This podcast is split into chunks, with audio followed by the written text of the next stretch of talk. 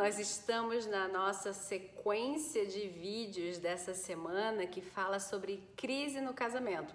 Se você ainda não assistiu os outros quatro vídeos que trazem a base da crise, como se relacionar com ela para tentar ir organizando as coisas, e mais o que fala sobre a vida cronológica né, dentro de um casamento, vai lá, dá uma olhadinha nesses vídeos que vai fazer toda a diferença na sua vida, mesmo que você não esteja nessa fase efetiva que o vídeo fala.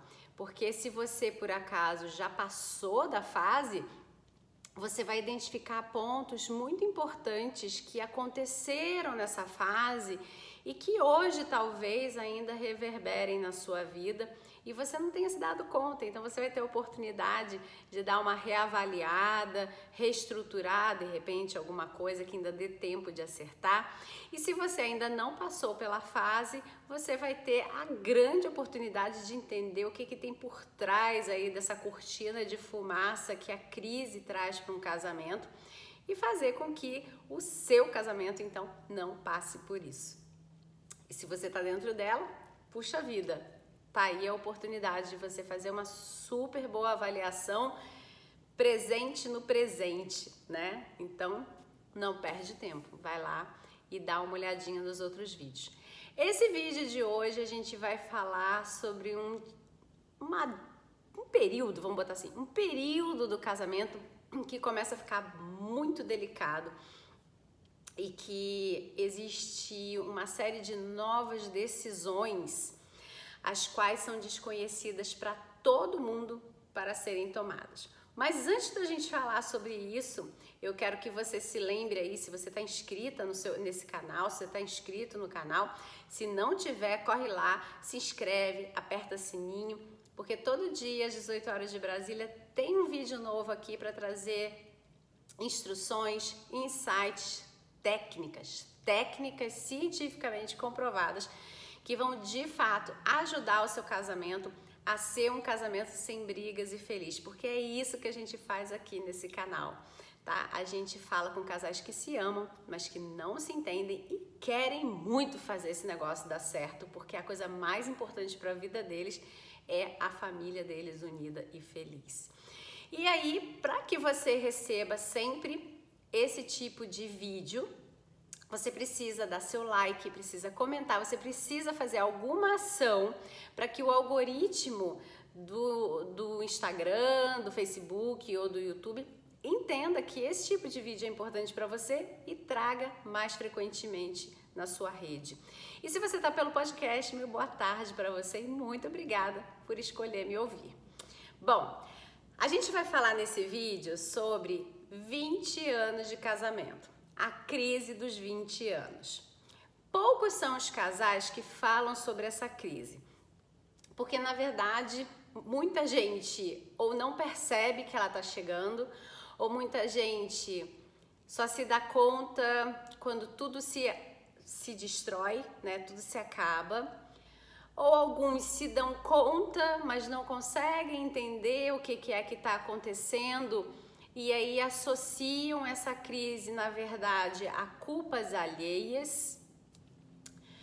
Ou então, que bom, é um casal que já está tão bem estruturado que 20 anos, e não, não vai nem rolar nada, tá? Nesse período da vida, dos 20 anos de casamento, em geral, já está acontecendo um fenômeno que é completamente novo para esse casal. Ele se vê na figura de pais de uma pessoa semi-independente ou já totalmente independente. Então começa a criar uma cortina de fumaça de crise aí, que ela na verdade está pautada no medo que se chama síndrome do ninho vazio. E aí, por causa desse medo que começa a acontecer, o casal começa, na verdade, a colocar pequenas culpas de coisas aleatórias, sem muito sentido e sem muito peso, um no outro. Porque eles tentam fugir, fazer essa cortina de fumaça mesmo, fugir de compreender, entender, abraçar esse momento que está acontecendo na vida deles. É, eles acreditam pela idade que já estão, porque geralmente já são casais que já têm entre 40 a 50 e poucos anos, 55 anos, eles acreditam que na verdade eles já sabem lidar com quase tudo da vida. E aí é que está o grande problema. É esse, essa certeza, entre aspas, de que você já tem experiência o suficiente, já sabe o suficiente, você é capaz o suficiente de lidar com qualquer coisa. E não é uma verdade, porque essa é uma situação absolutamente nova, é uma situação que realmente ela, além de nova, ela requer muitas decisões, ela precisa de pessoas que estejam muito bem preparadas e maduras para entender como vai ser o processo de decisão e entender o que é necessário para melhor apoiar esse novo jovem aí, né, que é esse filho, essa filha, que está saindo de casa por algum motivo, porque vai morar fora, porque vai estudar fora, porque vai morar realmente sozinho, tomou essa decisão, porque vai casar porque vai se juntar, porque vai criar sua nova família. Então, qualquer que seja o motivo da saída, de qualquer forma, esse jovem ele tá se apoiando em alguém e que é a sua base, que é a sua família, né, de origem, que é seu pai e sua mãe. E os pais entenderem que eles precisam ter esse papel de apoio, mas no, é um apoio que eles não decidem mais por completo, como era na adolescência, que eles apoiavam a decisão do filho, mas no fim quem paga a conta somos nós mesmos, então a gente vai decidindo e vai fazendo a coisa acontecer.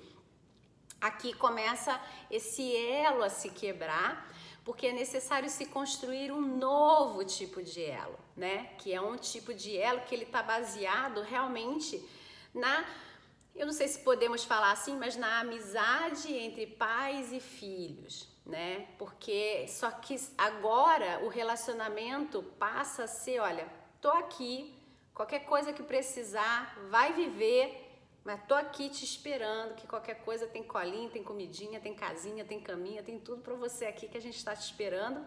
Qualquer coisa a gente te apoia. Então, essa história de abrir a janela e deixar o filho voar, né? E falar, olha, qualquer coisa, você sabe o caminho de casa. É uma coisa que precisa ser muito bem elaborada e que o casal precisa muito estar tá junto para se apoiar, para se entender nessa situação. Mas o que acaba acontecendo é que muitas pessoas começam a não querer enxergar essa situação não consegue entender de fato qual é o seu papel dentro dessa situação, né? Que é deixa de ser aquele pai e mãe provedor para ser aquele pai e mãe apoiador apenas. E que existem sim decisões a serem tomadas, né? E que elas são iminentes, elas precisam acontecer e as pessoas adiam isso, né? Que é, por exemplo, desfazer o quarto de um filho ou refazer o quarto, né, remodelar o quarto desse filho, ou entender que agora a grana que se gastava com esse filho agora se gasta de outro jeito, ou parar de sustentar esse filho, deixar que esse filho vá viver a vida dele, é, filho ou filha, tá? Ou entender que é necessário agora olhar mais para si, que você tem tempo, que você tem é, recursos, né, para se dar esse tempo, sobra tempo e aí a pessoa não sabe o que fazer com o tempo, e aí é difícil às vezes do casal entender que esse tempo, se ele for utilizado para fazer essa, esse olhar para dentro do relacionamento, ele vai não só fortalecer esse relacionamento, como chegou a hora que esse relacionamento volta a alimentá-los. Eu não sei se você já assistiu um vídeo aqui meu do canal que fala sobre o quanto que a gente dentro de um casamento jovem, né, a gente acredita que é o casamento que nos deve alimentar. Então a gente vai lá e busca um pedacinho do casamento para se alimentar, para ter energia para vivenciar as outras áreas da vida. A gente tem uma média de 10 áreas da vida, depende de como você quiser separá-las. Você tem área profissional, intelectual, social, família, casamento, lazer, financeira, trabalho, enfim, você tem 10 áreas aí para você dar conta. E a área base, que é a que norteia absolutamente tudo, é a área do casal ou família, né? Dependendo de que fase da vida você esteja. Se o seu casamento ele tá ruim, você estraga o seu trabalho, você estraga a sua vida intelectual, você estraga a sua saúde, você estraga a sua vida financeira, você estraga tudo. Se a sua vida financeira tá ruim e o seu casamento tá bom, você tem apoio e você se reergue. Se a sua vida no trabalho tá ruim, você o casamento tá bom, você vem para dentro do casamento e você se reergue novamente. E por causa desse vir para dentro, muitas pessoas acreditam que é no casamento que você vem se nutrir e vai tirando pedacinhos. Na fase jovem, não. A fase jovem é a fase que a gente tem que investir no casamento, assim como a gente investe nas outras áreas. A diferença é que o casamento ou a família, tá? Como você quiser chamar, é o lugar que tem toda a base das outras áreas. Então, quando você parou de investir na sua área, sei lá, intelectual, né? Você não tem mais o que buscar ali, você acredita que não tem, porque é impossível, mas você acredita que não tem o que buscar, e você tá com pouca energia, você vem para o seu casamento e aí você busca um pedacinho, por exemplo, do seu casamento. Não, vou ficar aqui, vou ficar de boa. Vou me alimentar aqui novamente, vou me reestruturar e vou voltar. Só que quando você volta, se você, enfim, agora vi que a minha área intelectual se reabriu fui lá, aprendi um monte de coisa. Se eu não devolvo esse pedacinho para dentro do meu casamento, se eu não falar assim, ok, tirei aqui meu investimento, me alimentei, mas agora eu tô voltando com ele para cá para dentro, ó. Tô reinvestindo, tô trazendo o que eu estava devendo mais o que eu tô investindo agora esse casamento vai se esvaziando, ele vai se esfarelando e ele vai ficando fraco, né? Porque aí tem duas pessoas tirando coisas, né? E todas duas estão achando que esse casamento deve alguma coisa para elas, então elas nunca vão lá e reinvestem, né? É que nem uma poupança, verdadeiramente. Se você vai juntando um pouquinho, um pouquinho, um pouquinho, um pouquinho, chega uma hora que você tira um pouquinho, você vai lá, se socorre mas depois você vai lá, deposita de novo o que você pegou e mais um pouquinho você deposita para continuar o seu reinvestimento para uma hora você usufruir dessa poupança. A mesma coisa acontece no seu casamento. Se você tiver duas pessoas tirando da poupança toda hora, chega uma hora que acaba, porque ninguém se preocupou em reinvestir nada. A gente só quer se nutrir, se nutrir, se nutrir. Não é dessa área que a gente se nutre. A gente se nutre das outras áreas tá? Que a gente tem possibilidades infinitas com ela, tá? Porque a saúde, se você cuida bem dela, é, teoricamente ela está infinita. O seu trabalho, se você gosta de trabalhar, teoricamente ninguém te para, né? Você pode perder o emprego aqui, mas você faz outra coisa, você faz outra coisa, você faz outra coisa, né? Se você está na sua área de na sua área social, você pode conhecer o mundo inteiro se você quiser. Você conhece quantas pessoas você quiser. Agora, na sua área do casamento, essa pessoa vai ser inesquecível. Essa pessoa é a pessoa que você decidiu. Então, não dá para você ficar achando que ali as bases são infinitas. É a base mais importante e ela é finita. E você precisa reinvestir, tá? E vai chegar a hora, que é depois desses 20 anos, que ela começa então a entregar para você verdadeiramente, infinitamente, né? O que você tanto investiu, tá? Então, o que acaba acontecendo com esses casais é que quando chega nessa fase dos 20 anos, eles é, se deparam ou com um casamento, o qual está muito lapidado, eles dilapidaram muito essa poupança imaginária aqui que a gente falou, e aí eles não conseguem se apoiar um no outro e está muito frágil o relacionamento deles, e aí eles precisam então entender que eles estão numa crise e entenderem então como eles vão apoiar esse filho, essa filha, e além disso, como eles vão então resgatar bases para que eles possam voltar a se apoiar. Porque um casamento de 20 anos, por mais que você queira lançar mão de reconquista, de sedução, a, até mesmo da, da, do que a gente fala aqui, de comunicação, esse casamento ele já está baseado em outra coisa. Ele não está baseado no amor que a gente conhece, que se mistura com a paixão e é aquela meio, coisa meio fulminante, que ainda tem, ainda tem aquela história da química. É óbvio que é, a química vai ter que existir, senão ninguém encara ninguém, né? Mas não é essa a base principal da história. A base principal da história de um casamento desse, de mais de 20 anos, né, ou de 20 anos, que o, os filhos estão saindo, acaba sendo uma coisinha chamada companheirismo. E aí você precisa resgatar afinidades. Quando você relembra, resgata quais são as afinidades que esse casal tem, eles começam novamente a fazer essa química e se misturar. E aí então entra a comunicação, que vai fazer toda essa base de afinidade, de fato, trazer resultados para eles.